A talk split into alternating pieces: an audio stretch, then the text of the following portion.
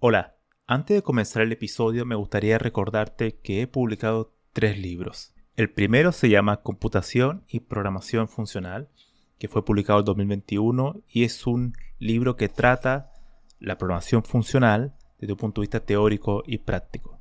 El segundo se llama Mentes Geniales, la vida y obra de 12 grandes informáticos. Esta es una obra que repasa la historia de hombres y mujeres que fueron relevantes en la historia de la computación. Y el último, el más reciente, se llama Principios de Programación, donde explico una nueva forma de entender la programación a través de ocho conceptos. Todos estos libros se pueden encontrar en librerías en España o en Amazon y también en Latinoamérica se puede encontrar a través de Mercado Libre y Busca Libre. Para más detalles pueden visitar mi sitio web camilochacón.com. En esta ocasión voy a hablar sobre invariante, un concepto que me lo solicitó ya hace bastante tiempo Antonio Cabrera, que estuvo invitado en este podcast en el episodio 72, que dicho sea de paso, estuvo en la presentación de mi segundo libro, Mentes Geniales, un día que yo pensaba que no iba a llegar nadie, pero en realidad llegaron como seis personas, que en realidad todos eran mis amigos, Y bueno, y una de esas personas era Antonio, un muy buen amigo que lo conocí a través de Quora, como tantos otros, ¿no? Yo he conocido muchos amigos en, en Quora, ¿no? Una, una, gran, gran red social. Que le debo, de hecho, gran parte de mi ganas de escribir. Si yo no hubiera escrito en Quora, estaría ahora, no sé, ganando dinero. y siendo un mercenario. Bueno, ahora soy un mercenario, pero sin dinero. Y escribiendo, ¿no? Así que Cabe también añadir que muchos de los entrevistados que han estado en este podcast han surgido gracias a Quora. Incluso hasta mi ex novia la conocí en Quora. Así que solo tengo grandes recuerdos de Quora. Que últimamente ya no he escrito mucho por ahí. Me he ido a Twitter. Que claro, ahí por supuesto no voy a conocer a muchos amigos ni tampoco a una novia. Es más probable que conozca gente que me insulte eh, pero voy en camino a eso. Estoy todos los días luchando para que llegue ese gran acontecimiento. Que me insulten, claro, a eso me refiero. Bueno, comencemos con el episodio. El concepto de invariante ha tenido enormes repercusiones en la informática. En general, cuando se habla de invariante, estamos también hablando sobre verificación formal y la verificación formal que yo he dedicado algunos episodios en este podcast ya hace bastante tiempo, es la noción, la idea de que podemos verificar a priori. Es muy importante la palabra a priori, es decir, antes de ejecutar el programa, que no va a contener ningún error. Es un enfoque que generó bastante debate en la década de los 80, principalmente, cuando muchísimos científicos de la computación por ejemplo Anthony Hoare, Edgar Dijkstra, Robert Floyd y tantos otros, tenían la idea de que se podía evitar prácticamente en su totalidad los errores en el software. Entonces la verificación formal iba a ser la técnica que iba a permitir hacer esto. Y la verificación formal tiene un, un gran arraigo con la matemática. Y entonces lo que la verificación formal busca es poder, antes de la fase de ejecución del programa, poder saber a priori que eh, la función que vamos a probar no contiene errores, o el programa que vamos a probar no contiene errores. Es decir, es un análisis estático. Y para eso se hace uso de invariantes. Y las invariantes es simplemente algo que no varía y cómo validamos, por ejemplo, que variables, que condiciones no varíen a través de aserciones. Aserciones que se tienen que cumplir durante toda la ejecución del programa. En la fase previa, en la fase intermedia cuando el programa se está ejecutando y finalmente en la fase posterior. Entonces hay tres grandes bloques, una verificación, una condicional previa, intermedia y una final, que es como la posterior. Ahora bien, yo también podría tener muchas más aserciones que vayan validando esto. Pero la idea central es que la invariante es que esas condiciones previa, intermedia y finales siempre se cumplan. Esa es la idea fundamental. Siempre se cumplan. Un ejemplo, el factorial. La precondición del factorial es que el número que yo le vaya a pasar de argumento a la función sea mayor a 0. ¿Ok? Entonces si yo le paso menos 1, automáticamente la precondición no la cumple y se detiene el programa. Si se cumple, entonces avanza a la siguiente condición que puede ser un ciclo iterativo, por ejemplo. Un condicional de un ciclo iterativo. Entonces ahí empieza a ser el proceso del, factorial. Y al final, la postcondición puede ser que el valor resultante que va a devolver la función tiene que ser, por ejemplo, distinto al valor de entrada. ¿no? O sea, si por ejemplo es 4, va a ser obviamente un valor que sea mayor a 4 y que además va a ser un valor entero positivo. Pero si por algún motivo la postcondición detectara que el valor es un valor negativo o, es un cero o es el valor es el mismo al valor ingresado del factorial, entonces algo pasa, hay un error. Entonces la invariante no se cumple. Y esto es muy fundamental, porque si uno logra construir una invariante, es decir, condiciones que se mantienen eh, evaluándose de manera eh, verdadera, en distintas fases del programa, en la fase previa, la fase intermedia y en la fase final, nosotros podemos asegurar que la especificación que tenemos, en este caso la especificación del algoritmo del factorial, se va a cumplir sí o sí. No van a haber errores de programación entre medio, porque si hay errores, alguna de estas eh, aserciones lo va a detectar y va automáticamente una vez que compilemos el programa se va a detectar que no va a funcionar. Entonces evitamos errores futuros. Ese, es el, ese era el gran sueño de la verificación formal, que hasta el día de hoy se mantiene, ¿no?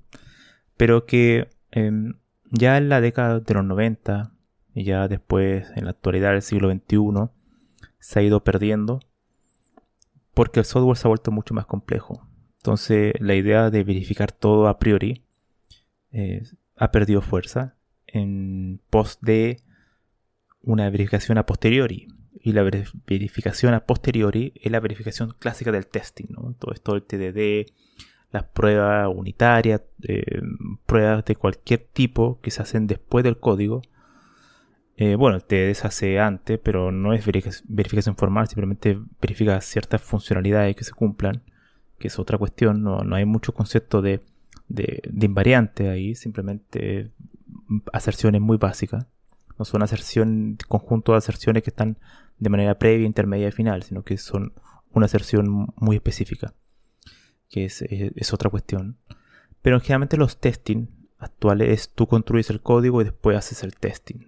Entonces tú asumes que tu código puede tener errores, entonces vas iterando constantemente, corrigiendo y eh, probando hay un error, vuelves a corregir, vuelves a... y es una iteración constante a través del testing. La verificación formal era todo lo contrario, eran estas iteraciones de prueba y error no existen, sino que vamos a pensar muy bien el algoritmo, vamos a definir muy bien cuáles ser van a ser las invariantes para este algoritmo y vamos a definir de manera a priori que esto va a funcionar correctamente, independientemente del lenguaje que se ha implementado, ¿no? porque esto es un, un punto de vista muy matemático. Pero bueno, como mencioné, el software se ha vuelto mucho más complejo. Cientos de líneas de código que hacer verificación formal es muy costoso. Tarda mucho tiempo. Y además hay algoritmos que no requieren verificación formal. Por ejemplo, una página web con un login, eh, probablemente algún mantenedor básico, los famosos CRUD, de actualizar, eliminar un usuario, eso probablemente no sea tan necesario hacer un tipo de verificación formal, no es algo crítico. Pero si otro tipo de algoritmo, probablemente de finanzas, ese tipo de cuestiones, o algoritmo distribuido en particular, donde el concepto del tiempo aparece porque estamos en procesos que se están ejecutándose en distintos ordenadores y tenemos que coordinarlo de alguna manera. Entonces ahí el tema de la verificación formal sigue presente y ese era el sueño de muchos de los científicos de aquel entonces. Entonces ese debate de cuál es la mejor manera de evitar errores en el software sigue presente y probablemente su mayor exponente en la actualidad que sigue esa estela de la verificación formal es la programación funcional. La programación funcional tiene un concepto que se relaciona bastante con la invariancia, que es el tema de la inmutabilidad. La inmutabilidad es simplemente un estado que no cambia, o sea, una variable que se define y no va a volver a cambiar. Y la idea de la invariante es a nivel de condicionales, ¿no? No tanto a nivel de una variable como tal, sino que a nivel de un conjunto de condicionales, que obviamente también pueden eh, verificar que una variable no cambie de valor, por ejemplo. eso también es una de, de, las cuestiones. Entonces están eh, fuertemente entrelazados esos conceptos. Ahora, la invariancia es un concepto que surge de la programación estructurada, o sea, de la programación imperativa. Eh, Dijkstra fue un gran propulsor de los lenguajes imperativos. Él nunca tuvo mucha confianza y siempre miró con bastante sospecha en los lenguajes funcionales. No le gustaban, a pesar de que tenía un gran componente matemático, no le gustaban los lenguajes funcionales. Él prefería la, escritura de código muy explícita. Él tenía una cierta afinidad hacia la iteración, hacia, la iteración explícita, hacia el, tema de los loops, del, while, de los for, del tener máquina de estado, es decir, tener variables que vayan cambiando el tiempo. Es decir, que sean mutables, pero que también hayan variables que no cambien en el tiempo, es decir, que sean inmutables. Y que para verificar aquello hacía uso de invariantes. Entonces, esa era la afinidad que tenía Dijkstra, la programación estructurada. La programación funcional, por otro lado, no hace uso explícito de iteraciones, sino que hace uso de expresiones que se van reduciendo, muy similar a lo que es un, es, un, es un estilo de programación o ciertas técnicas de programación que surgen del cálculo lambda. El cálculo lambda se trata todo de reducciones de, expresiones a través de procesos recursivos. Entonces, esa reducción de expresiones en, su cimiento ya viene con la inmutabilidad.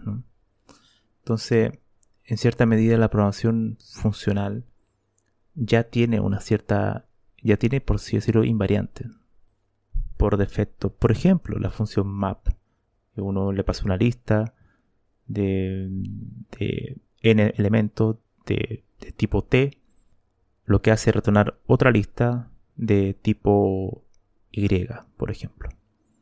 Pero si uno hace, si uno piensa esa operación, eh, hay invariantes entre medio. Primero se asume que la lista va a contener elementos. También se asume que debería haber un cambio en los tipos de los elementos, aunque no es obligatorio también asume que la cantidad de elementos de la lista, si es por ejemplo 10 elementos de entrada, la cantidad de elementos de salida también tiene que ser 10. Eso es una invariante, pero que cuando uno ocupa la función map está implícita. Entonces alguien podría decir, bueno, entonces la programación funcional em, es más fácil aplicar algún tipo de verificación formal. Sí, pero es un sí parcial, porque lo que quería Dijkstra, por ejemplo, y todas las personas que buscaban el tema de eh, empujar la verificación formal, era no añadir abstracciones eh, innecesarias. Es decir, para ellos tenía que estar muy explícito las precondiciones, las aserciones de esa invariante. Y en cambio, en la programación funcional, muchas de esas invariantes están ocultas, son abstractas, están eh, embebidas, por así decirlo, dentro de capas y capas de funciones que se van ejecutando una tras de otra. Y eso no era lo que buscaba Dijkstra, porque en general Dijkstra consideraba que esa forma de programar era mucho más compleja. Por lo mismo que dije anteriormente, ¿no? el tema que sea implícito y oculto y que tenga mucha más capa de abstracción, para él era mayor complejidad, sobre todo para entender, para leer código. Entonces la pregunta es, ¿cómo yo puedo aplicar la invariante, en mi día a día. Y se puede resumir con, el viejo consejo que uno siempre da, que es piensa antes de programar. Esto también está muy, ha sido muy popularizado por Leslie Lamport. Y es la idea de que programar es, es sentarse y pensar bien en el algoritmo antes de ponerse a escribir código. Y eso quiere decir que yo pienso cuáles son mis eh, aserciones para que se cumplan las invariantes. Es decir, cuáles son las condiciones de entrada de la función que se van a tener que cumplir. O sea, esos inputs que voy a recibir a la función, cuáles van a ser los válidos. Entre medio, en el ciclo iterativo, qué son las condicionales que se deben cumplir siempre. Y al final, en la salida, antes de devolver el valor, qué es la condición que se debe cumplir. En definitiva, lo que estoy haciendo ahí es simplemente pensar muy bien todos los casos de borde y que se cumplan. No como hoy en día que muchas veces uno empieza a escribir código, algoritmo rápidamente y bueno, vamos ejecutando. Ah, hay un error, vuelvo atrás. Lo corrijo, hay un error, vuelvo atrás. Aquí era totalmente distinto. De hecho, Dijkstra no ocupaba casi el ordenador, era escribir el algoritmo en papel y, ya. Entonces, y él, uno ve sus borradores y ve las aserciones. O sea, está definiendo invariantes. esta función va a recibir tres inputs estos inputs tienen que estar en estos rangos de valores. Tiene que ser mayor a, tal, no sé, mayor a 0, tiene que ser mayor a 10, cosas así. Y que a su vez esta variable no puede cambiar en el tiempo. Y que al final tengo que retornar un valor que sea, no sé, sobre 100, por ejemplo. Y que no sea mayor a 200. Entonces, todas esas aserciones son las, son las invariantes. Y es eso, es simplemente pensar antes de programar, ¿no? Y esa es la idea de la verificación formal que yo creo que para mantener la calidad del software y para mejorarla es totalmente válido. Y es un sueño que todavía no se ha perdido. Y si es verdad que probablemente nunca vamos a poder evitar todos los errores en el software, la búsqueda es, le da sentido, le da sentido a, a intentar hacer mejor el trabajo, a intentar diseñar mejores algoritmos yo creo que es el mensaje que le puedo dar a todos los que escuchan este episodio. Conceptos como verificación formal, invariante, inmutabilidad, programación funcional, son cuestiones que ayudan sin duda a diseñar mejores programas. La clave está en saber cuándo utilizarla y cuándo no. Eso se lo dejamos como, como reflexión. Eso sería todo por hoy. Nos vemos en el siguiente episodio.